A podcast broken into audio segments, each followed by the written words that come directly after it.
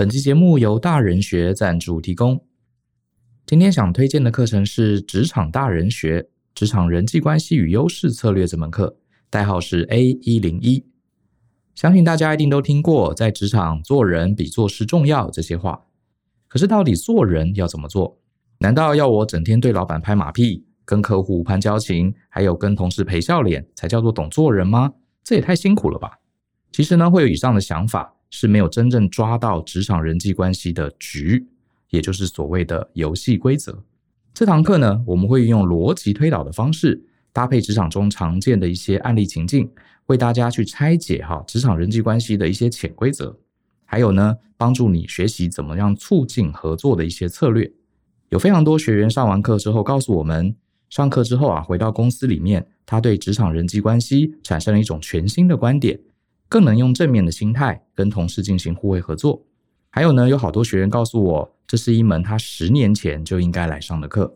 他们上完之后很开心，还鼓励他们的家人伴侣一起来上这门课呢，非常值得推荐给大家。欢迎大家呢，可以透过下方的链接看到这堂课更多的介绍哦。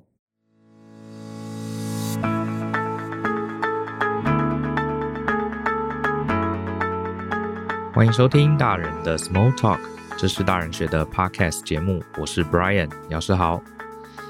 啊、呃，今天想跟大家聊聊沟通的问题。我想先问大家一个问题哈，你有没有想过，你人生中呃几乎每天都会有大大小小的沟通？那你有没有想过，什么时候，在什么状况下，你的沟通是让你觉得很成功的、很开心的？那又有什么时候，你觉得这个沟通是失效的、是没有用的、是让你很沮丧的？嗯，我不知道你有没有这个答案哈。我最近刚好在想，在自己反思一些事情，我就问了自己这个答案。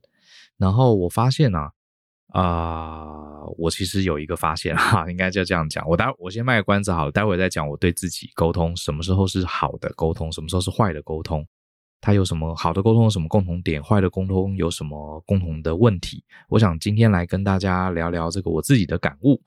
那我当然不是什么了不起的沟通大师，我也不是心理学家，纯粹分享一下我自己的感想。呃，像这个大家知道啊，外面的书本啊，然后课程啊，演讲啊，有很多都是以沟通为主题。从我小时候就是这样子了，一直到现在哈，我自己也这个成立了大人学，也是在。呃，提供各式各样培训课程的，我发现沟通真的是一个显学啊，多年来都是一个显学，甚至两一两一两百年前，搞不好就已经是显学了。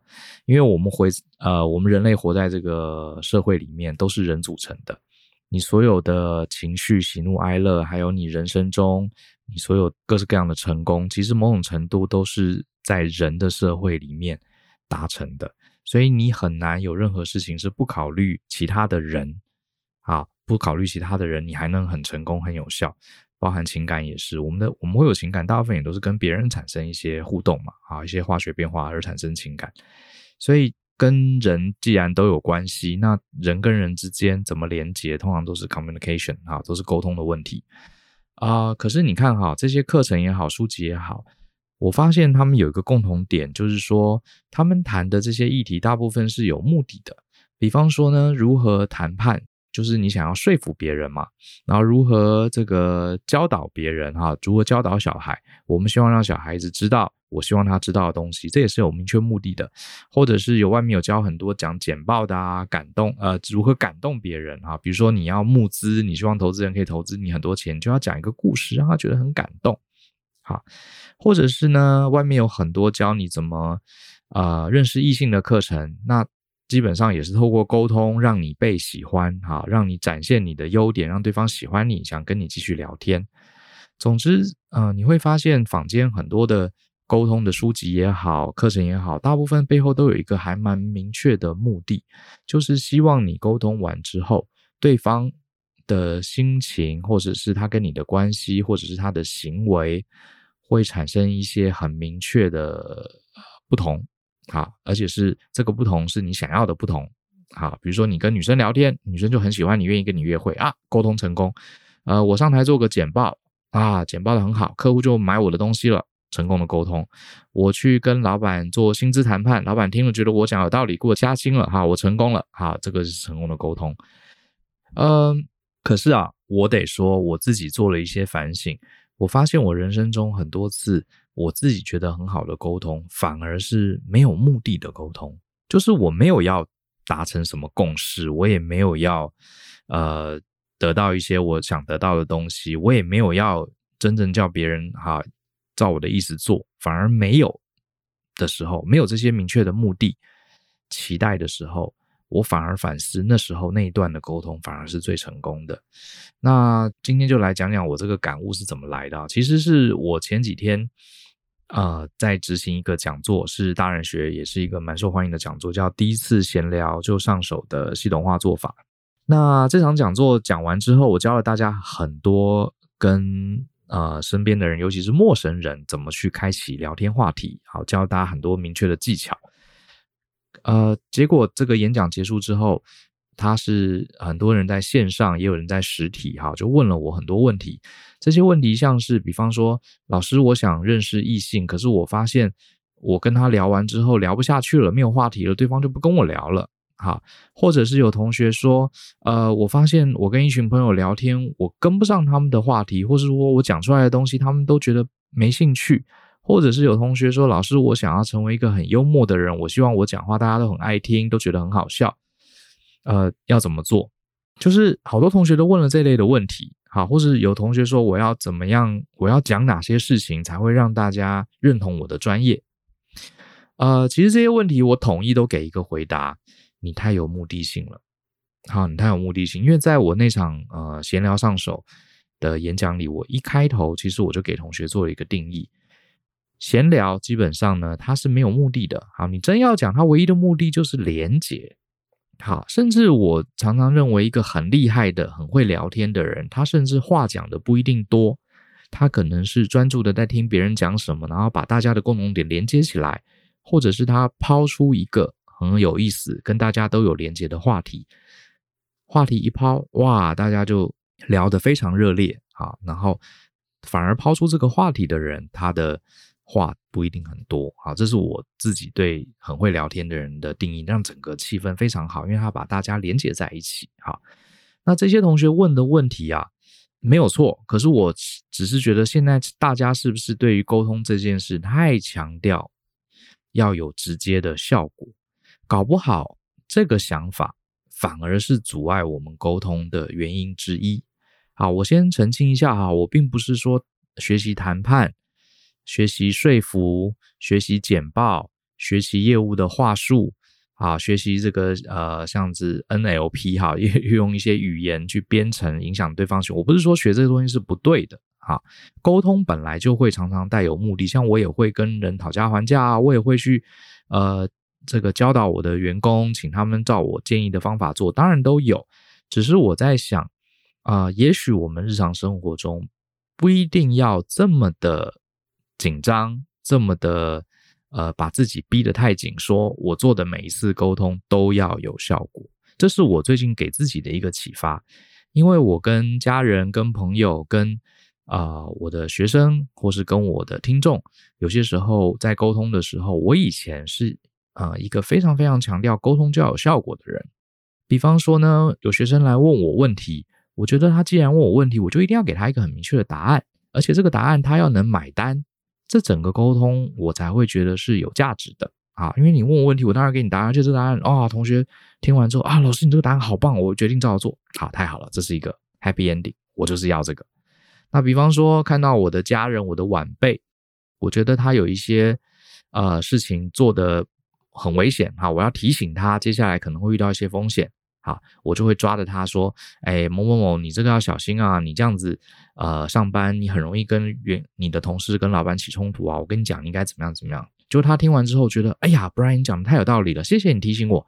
那我从明天开始，我要调整我跟老板沟通的方法。好，太好了，这个我是我心中完美的，因为我这个把我知道的知识跟他分享，他也接收了，而且也受教了。好，嗯、”跟我的员工也是，我员工来问我问题，我一定要给他一个很漂亮的答案，告诉他说啊，遇到下次遇到这个问题你就怎么解啊？我建议你可以把它写成 SOP。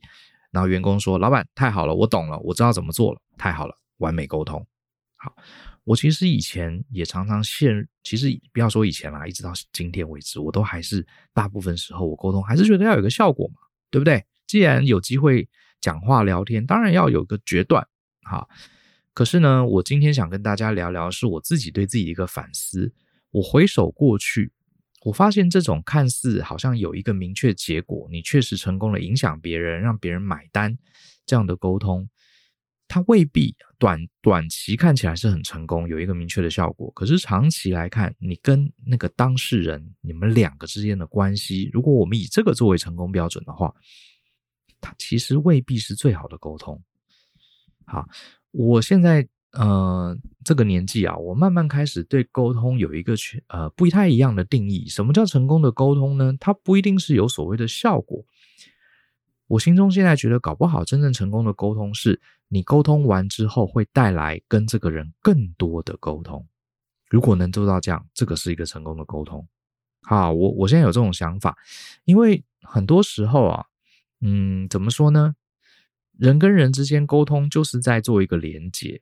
好，今天有人来问了你一个问题，对，你可能跟他讲的事情通通都是逻辑正确的，都是很有道理的，对方可能无法反驳你，或是对方真的很觉得你讲的很认同。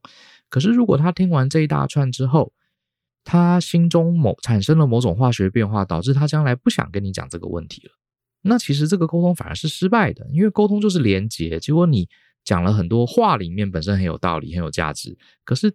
导致下次他不想跟你连接了，那我觉得这个沟通就做不到连接，做不到连接的沟通，可能搞不好未必是真的是最好的。好，我这样讲有点抽象，我举几个例子好了。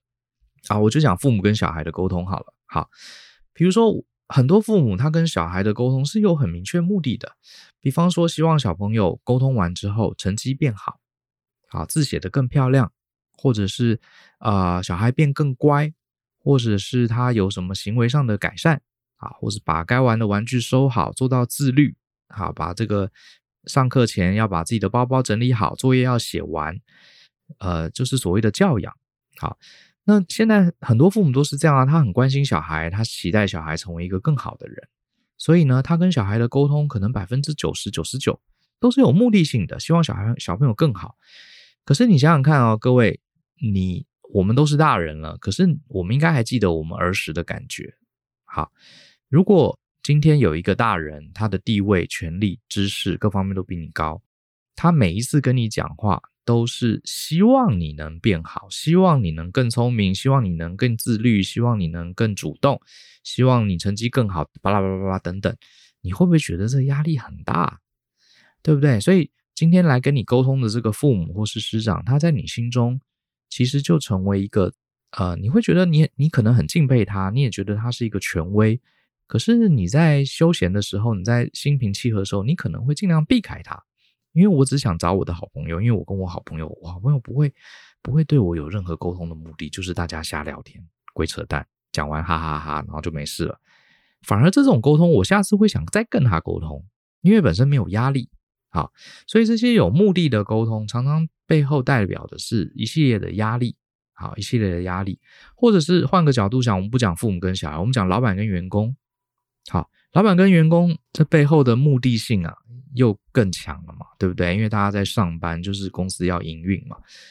那你说老板会跟员工沟通，大部分讲什么呢？哎呀，你要做事情要怎么做啦？你要怎么提升绩效啦？你要怎么改进缺失啦？对不对？好，那你说跟朋友的沟通永远都是没压力的吗？哦，没有，也很多朋友之间沟通是有压力的哦。比如说，你是我的好哥们，你是我的好姐妹，对不对？有质有量有多稳，我看不惯我就要讲。好，我。我劝我的朋友说：“哎呀，你不可以这样，你可以这样，你要怎么做啊？你不能这样啊！我是为了你好啊！好，我们是好朋友，我才跟你讲啊。话是这样没有错，好，话是这样没有错。可是我就问你嘛，今天如果有一个人，他每次跟你沟通都是有一个明确的目的，都是希望你能改变。你在呃理性上你知道他真的是为你好，可是，在情绪上我们会觉得好累哦。我下次还是不要跟你沟通好了，我想休息一下。”所以呢，这导致什么呢？它其实也没有效果，就像是父母天天呃对小孩碎碎念，老板天天对员工啊这个权威式的教导，朋友天天啊这个苦口婆心规劝。我们先不讲这个东西好，这样的沟通方式是不是上对下给人压力？我们先把这个压力抛开一边，有用吗？重点是真的有用吗？好，比如说老板很希望员工可以提升绩效，所以整天盯着员工念。假设念一念，员工绩效真的就好了，那也没话讲。啊，那也没话讲。父母如果整天念小孩，小孩真的就乖了，真的成绩就起来了。如果这世界上用念的，就真的会影响对方。那也没事了，可是真的有用吗？你扪心自问嘛，大部分也是没有用的。好，所以这种太过强调目的性的沟通呢，常常造成两个问题。第一个问题就是，对方以后只要有选择，他一定会避开你，他不想跟你有更多的连接。所以你讲了两次，他以后不想跟你连接了，这是一个很大的问题。第二个问题是，也没用。好，你希望他做出来的改变，你希望他做出来的调整。也不会因为你碎碎念念了很多次，他就真的照你所愿，好，也没有用。所以这是我这几年的体悟，啊，体悟。因为我发现我自己也是一个太强调目的的人，啊，比如说我以前受过，我以前在顾问公司上班嘛，我们受过很多的谈判训练，谈判最后就是要有一个共识啊，要有一个结果啊，对不对？然后我自己又是讲师，对不对？我是靠这个教别人知识，好，来这个赚钱的职业。所以，我同学问我问题，我当然要给他答案啊，这是职业道德问题啊，对不对？可是我现在越来越觉得，是不是人生中所有的沟通，你都要把它都要去教导别人啊，让别人听懂，或者是都要呃影响别人，让别人采取不一样的行为，这个才是有用的沟通呢？这其实是我最近开始反思的事情。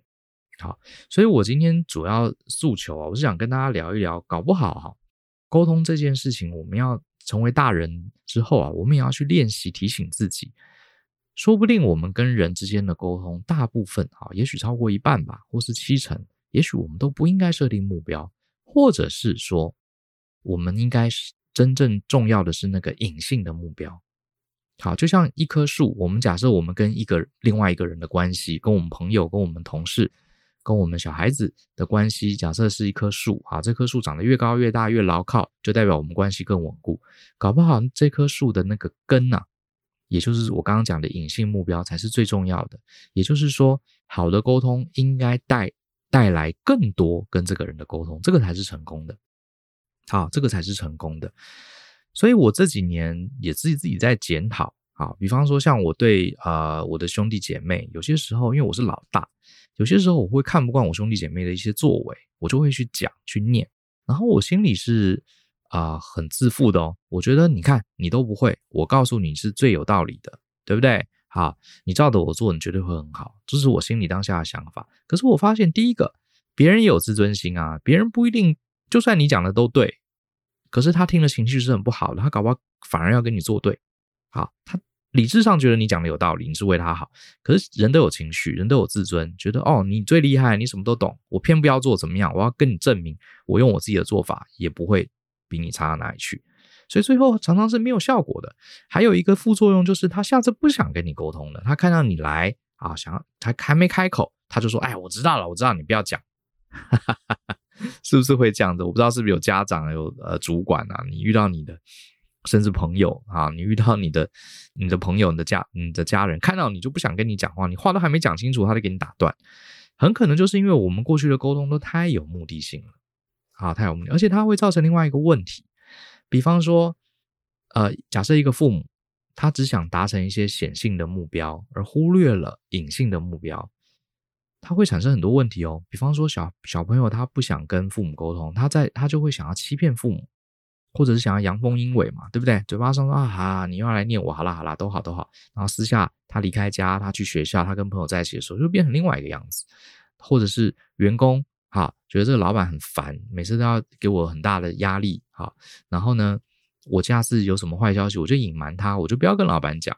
或者是有什么问题，我就先推卸责任，不承认过错，因为我这个老板每次都会用这种高压的方式来对我，对不对？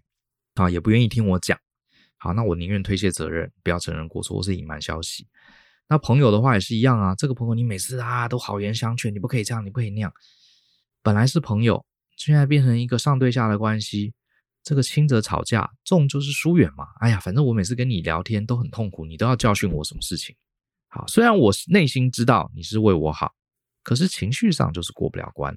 好，所以我只是在讲强调说，搞不好我们应该更专注在我们跟人关系的这棵树，它的根就是所谓的隐性目标，而不是显性目标。好，隐性目标我再讲一次，我的感觉就是，什么是成功的沟通？到底什么是好的沟通目标？就是我要讲完这次话，有完呃结束这次对话之后，我要跟对方埋下更多的种子，这个种子将来会引发更多的沟通。好，我觉得才是更好的沟通。像我最近啊，呃，应该不是最近了哈，这一两年我公司的人开始多了起来。我会发现呢，有些时候我跟某些同事啊，可能连续好几个礼拜都没有好好说上话。好，所以我自己在公司有一个制度，就是我要求呃我的同事大概每每个人至少两个月至少要有一次跟我排一个小时到两个小时 one on one 的时间。这个 one on one 不是绩效考核，好，我不会在这个会议里面考核他的绩效，呃，我会称赞，好，我会称赞。可是大部分时候，我是希望透过一些问题，听听看，呃，我的同事们在这段时间工作上，呃，generally 有什么样的一些感想，或是有什么觉得他觉得想要让我知道，或者是纯粹分享的。然后我在做这件事情的时候啊，我经历了很多的自我的。磨练跟挑战，它其实很不容易哦。为什么？因为我发现同事一讲什么，我常常不自觉的我要给他一个答案。比方说，我同事说啊，我最近觉得工作 loading 比较大，他光讲这个字哦，我都还没有听他讲完哦，我就会说，哎，你 loading 比较大，怎么会呢？来来，你告诉我你现在做什么？来来，我帮你分工啊。你工作 loading 大，你要跟我讲啊。呃，这个我帮你排优先顺序啊。我马上就噼里啪啦讲的比他还多。好，因为为什么？因为我的习惯就是对方提出一个问题嘛。我就要赶快去解决啊！然后经过几次之后，发现这个 one on one 的 meeting 啊，都是我在讲啊。然后我的员工发现他提了一个问题、两个问题之后，他就不提第三个问题了。我就发现，哎呀，我才惊觉我搞错了啊！我搞错了，我把员工叫来跟我 one on one，其实应该是只有一个目的，不是去解决他的问题，而是去什么跟他做连接，而且这个。One on one meeting 只有一个，对我来说了哈，只有一个目的，就是下一次他员工会更愿意跟我聊。同样的，我跟小朋友聊天，我不一定能解决他问题，我也不一定要影响他的行为，可是更当然能影响行为也不错哈，不是不好，只是说我永远会记得，如果这个隐性的目标，也就是创造更多的沟通，这个目标如果没有达成，你达到其他的这个显性目标都是没有意义的，因为他可能。其实是做不到的。好，这是我，我不知道大家可不可以理解。呃，我觉得我今天讲的有点乱，不过我想大家应该可以理解我的意思。就是任何的沟通，搞不好最重要、最重要的目标是那个隐性的目标，就是能创造更多的沟通。后来我就改了。好，当然有些时候我也不一定每次都做得很好。我甚至会写一个小纸条提醒，就是说我在跟任何人沟通的时候啊，第一个我要不要急着去给答案。不要急着去回答，而是让对方可以更清楚的描述他的感受，让对方更愿意分享他的感觉。好，分享他的感觉。比方说呢，我可能会觉得，呃，我我自己有准备好一些问题。比方说，我跟员工 one on one 的时候，他跟我分享他最近工作的一些状况，我会压抑着、忍耐着，不要给答案，也不要给评语。甚至我不会说啊、哦，这个很好，或是说哦，这个我告诉你可以怎么做。啊、这个我有一个建议，不要不要不要，除非他直接问说，老板，我想要你给我建议，除非他问，否则的话我会多问，我说，哎，那你的意思是不是这样？哦，我还没有完全理解，那是不是这个意思？我常常会复述，第一个，这个我是觉得大家可以练习看看，就是说，你跟你的朋友、跟你的小孩、跟你的公司的同事，不要急着回。就是直接把他的话再复述一遍，哎，你的意思是不是如何如何如何呢？或是哦，我知道了，你的感觉是不是就像是怎么样怎么样怎么样，对吗？是这样的感觉吗？如果他说对对对对对，然后你就再问他说，那你是不是觉得如何如何呢？或是你当下有什么感觉呢？哎，那你遇到这个事情，你后来怎么想呢？那你现在有什么想法呢？你有没有发现都是这种开放式的问题？好，那如果。你问了这，他说哦，不是哦，我不是你讲的那个意思，那更好，你就问他说哦，原来你不是这个意思，哎，那你再你再多跟我说一点。总之，这整个过程中啊，呃，我都是试着去练习，用更多的方法让对方可以讲更多。当对方讲完更多之后，你不要直接给答案。好，你不要，如果你有答案的话，我认为你也不用直接给。好，没有答案的话，你也不用有一种压力说啊，员工都跟我吐苦水了，我是不是应该回应点什么？像我自己也是慢慢在练习一点，就是不给答案，不讲评语。比方说，员工讲他最近 loading 比较大啊，如何如何如何，我会问很清楚。我说，哎，大概是什么状况呢？那你当下感觉如何呢？那你会不会觉得很累啊？我说，那这样子，下次遇到这个状况，你会怎么办呢？或是你有没有需要我帮忙呢？我大概就是问这些东西。如果他觉得哦还好，不需要你帮忙，那我就继续听他讲他的感觉。好，我得说啊，这个听起来容易啊，其实做起来很难诶。好，做起来很难，因为我发现人啊，其实我们尤其是我们现代人啊，真的都好急哦。好，花任何时间都要这个，一定要我看到一个结果，才觉得我刚刚付出的时间是有意义的。就像我们划手机。三分钟、五分钟没有看到梗，没有看到好玩的、好笑的，没有看到很酷的，我们就会忍不住把这个划走。像很多人现在追剧，对不对？都是两倍速快速播放，就赶快把中间那些啊不重要的东西跳过，知道就知道，呃，来来龙去脉就好，就要看那个高潮的地方。听歌啊，就直接快转到副歌，然后听个五遍，呵呵，很爽。我觉得好，这个我不。不予置评，可是我觉得在人跟人的沟通上，这个是不 work 的，啊，这是不 work 的啊，因为人都希望被倾听嘛，而且我觉得沟通最终一个最核心、最核心的目的，还是要去做连接，好，这种连接，好，所以呃，今天其实这大概是我最近一个体悟了哈，所以我会觉得大家不妨啊，呃，也许我们可以一起来练习看看。好，比方说你在公司里面，你是个扮演主管的角色，你扮演员工的角色，你扮演朋友的角色，你回到家，你扮演一个父亲或是一个老公、妻子的角色，我们就给自己一两个礼拜的时间吧，我们试试看，不要给答案，也不要给明确的结果，也不要给明确的 comment 啊，你这个好，你这个很棒，好，也不要，就是让对方很清楚的讲越多越好，把他当下的感受说出来。然后不用给任何的意见，也不用给任何的答案。当然有一个例外啊，如果对方他摆明了说：“哎，Brian，呃，专案管理有一个概念我不懂，你可不可以解释给我听？”如果是这种很明确，他希望你给他一些指引，那你当然要赶快讲答案了，对不对？如果你有答案的话，我举我指的是，也许我们应该让呃日常的沟通有更多的连结跟理解，专注在这个隐性的目标。也就是创造更多的沟通，那我觉得这个是可以，啊、你很容易可以看出这个结果的。怎么说呢？你如果对你的另外一半、对你的朋友、对你的家人、对你的同事，用这种专注在隐性目标的沟通方法，透过你可以准备一些句子，像我刚刚那样，你的感觉如何呢？你现在怎么想呢？引发对方讲更多，我猜你很快会发现，第一个，对方更愿意主动来找你聊天。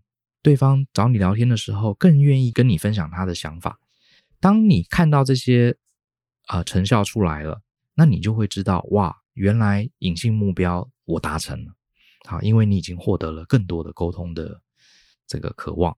好，我觉得这个是我最近一个小小的感触。好，提供给大家参考。大家就是不要急，有些时时候时候啊，真的是不能急。好。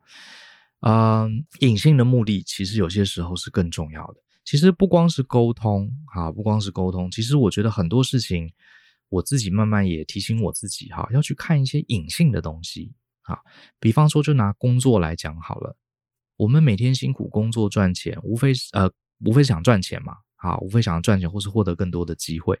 可是工作的目的真的只有赚钱吗？好，我慢慢也发现。我们很认真工作，做好每一件事情，它表面上的目的是赚钱，好，没有错。可是呢，它其实有一些隐性的目的，比方说累，像我之前提到的信任。好，你每次工作都做得很好，虽然我花更多心思把这个工作做好，薪水也不会直接上升，可是呢，他有一些隐性的目的达到了，就是让周围跟我共事的人对我产生信任。这个信任就是一个资产，它表面上看不到。可是，当大家真正需要一个重要的人来主导一些事情的时候，他第一个就会想到你，因为过去他已经在你身上累积了很多隐性的信任。有一天你就突然可以拿你的信任来变现，变现倒不是说啊，这个叫人家投资你的公司等等，啊，投资公司当然也是一个，比如说你讲的话大家比较会相信啊，比如说你呃有更高几率可以升主管啊，这些都是变现的机会，像是学习，啊，另外学习表面上好像是学会一个知识，学会一个技巧，这是啊、这是显性的目的，好，我们都会觉得说啊，学完了之后。来做个测验，看会不会写啊？会写，哎，太好了，我学会了。这个学完之后，啊、是不是能去考这个证照？考上了，哎，你看，表示我学会了啊。可是其实这是这只是表面上的目的了。好，学习有没有隐性的目的？有，学习隐性目的其实更重要，就是帮助我们提升思考的能力，提升创造的能力，或是让我们的见识、让我们的认知框架更宽广。这个东西是隐性的哦。好，他不一定看得出来，短时间内不一定看得出来，可是他其实是对整个人更重要。你看，我们这辈子从小到大学的东西，大部分都忘记了嘛，对不对？你这些表面上的呃显性的目标，大部分都忘记了。可是我们会变得越来越聪明，我们越来越成熟，我们越来越有经验，我们遇到事情更有创造力。这个就是学习带来的这个隐性目标啊，就跟沟通会带来隐性目标其实是没两样的。好，好那大概今天就是拉亚再跟大家分享一下我最近对沟通这件事情的一些感悟了哈。希望大家在做任何沟通的时候，都提醒自己最重要最重要的目标。啊，这个小王子里面有一句话说：“狐狸说最重要的事情是眼睛看不到的。”所有的沟通，表面上你是要说服别人，表面上你是要感动别人，表面上是要传递知识，没有错。可是最后隐含的一个目标是。反而是根基，它就是会引发未来跟这个人更多的沟通，好，让对方更想跟你沟通，这个我觉得才是重点。好，好，希望今天讲了一大堆，没有把各位搞晕头。好，希望今天的沟通可以引来大家更喜欢听我们的节目，而不是更少。好，那我来念一下今天的看到的留言好了。好，呃，这一位是柯婷，他说大人学很棒。每天固定礼拜一还有礼拜四收听大人学，前阵子陆续上了许多实体课，每堂课都受益良多。大人学最棒了，谢谢，你也最棒。好，这位是哦，他的他的名字好长哦，什么什么 D H O F O E P N，巴拉巴拉一大堆，大概随便打打的吧。哈，那这位朋友他他是针对 EP 二五七，EP 二五七应该是讲那个周星驰的京剧吧？哈。他说：“好喜欢这集的分享，刚好我在现阶段最迷惘，啊、对于人生善恶很迷惘的时候，理解了很多人生道理。好，可能就是那句呃，星爷讲过的什么，当贪官要奸，当清官更要奸，否则怎么治得了贪官那句吧？好，我猜。好，这位是啊、呃、，Francica 一一二三，他也是针对 EP 二五七这一集星爷电影集句。”最喜欢周星驰的电影金句，好，是《食神》里面有一句大师说的：“施主，这个问题应该问你自己。”嗯，其实这句很棒，我也很喜欢。遇到有人要钻牛角尖、负面能量爆发的时候，我就会丢截图给对方冷静一下。好，我自己本人也是经常用到。面对问题时候，头先要提，要先自省，自己先思考。By the way，Brian 声音好好听哦，每次听你说话都觉得很有魅力。哎，谢谢。来，再来，下一位是九五二七哈，啊，他想了一下，他跟我解释了一下，这个九五二七这个是哪来的？他是说是唐伯虎点秋香，他也说明他九五二七其实在粤语里面是蛮难听的骂人的话哈。谢谢你跟我分享他背后的典故，其实我知道了啊，我上我有上网查过，不过你跟我分享一下，我觉得也不错。然后这一位是呃 Mad 杨。他说：“Brian 真的很棒，Brian 最哎，怎么最近都是讲我？嘿嘿，真得意。Brian 自己独白的单集真的棒，语气清新和缓，内容广泛。最近涉及到心理学、哲学的部分，非常引人深思跟启发，听的时候非常舒服。好，谢谢你的鼓励。然后这一位是呃维权 A N I T A Anita 维权 Anita，他说呢，他跟国小二年级的女儿一起听周星驰这一集。”他的女儿超爱周星驰这一集，觉得超级好，希望妈妈帮忙给五颗星。好，谢谢你们分享的好内容，太好了，我有小二的粉丝了。好，好，谢谢，我先听到这边好了，谢谢大家。那欢迎大家也可以呃，透过如果你是听 Apple Podcast，它有留言留言功能，好，这个如果你觉得节目不错，请给我们五颗星，给我们一些鼓励。然后你也可以透过这个留言的功能来提一些问题，好，我们有空的话也会回答。好了，希望大家还喜欢今天这集，呃，我自己算是一个自己的反思的内容，希望对大家有一些些的小帮助。好相信思考，勇于改变。那我们就下次见喽，拜拜。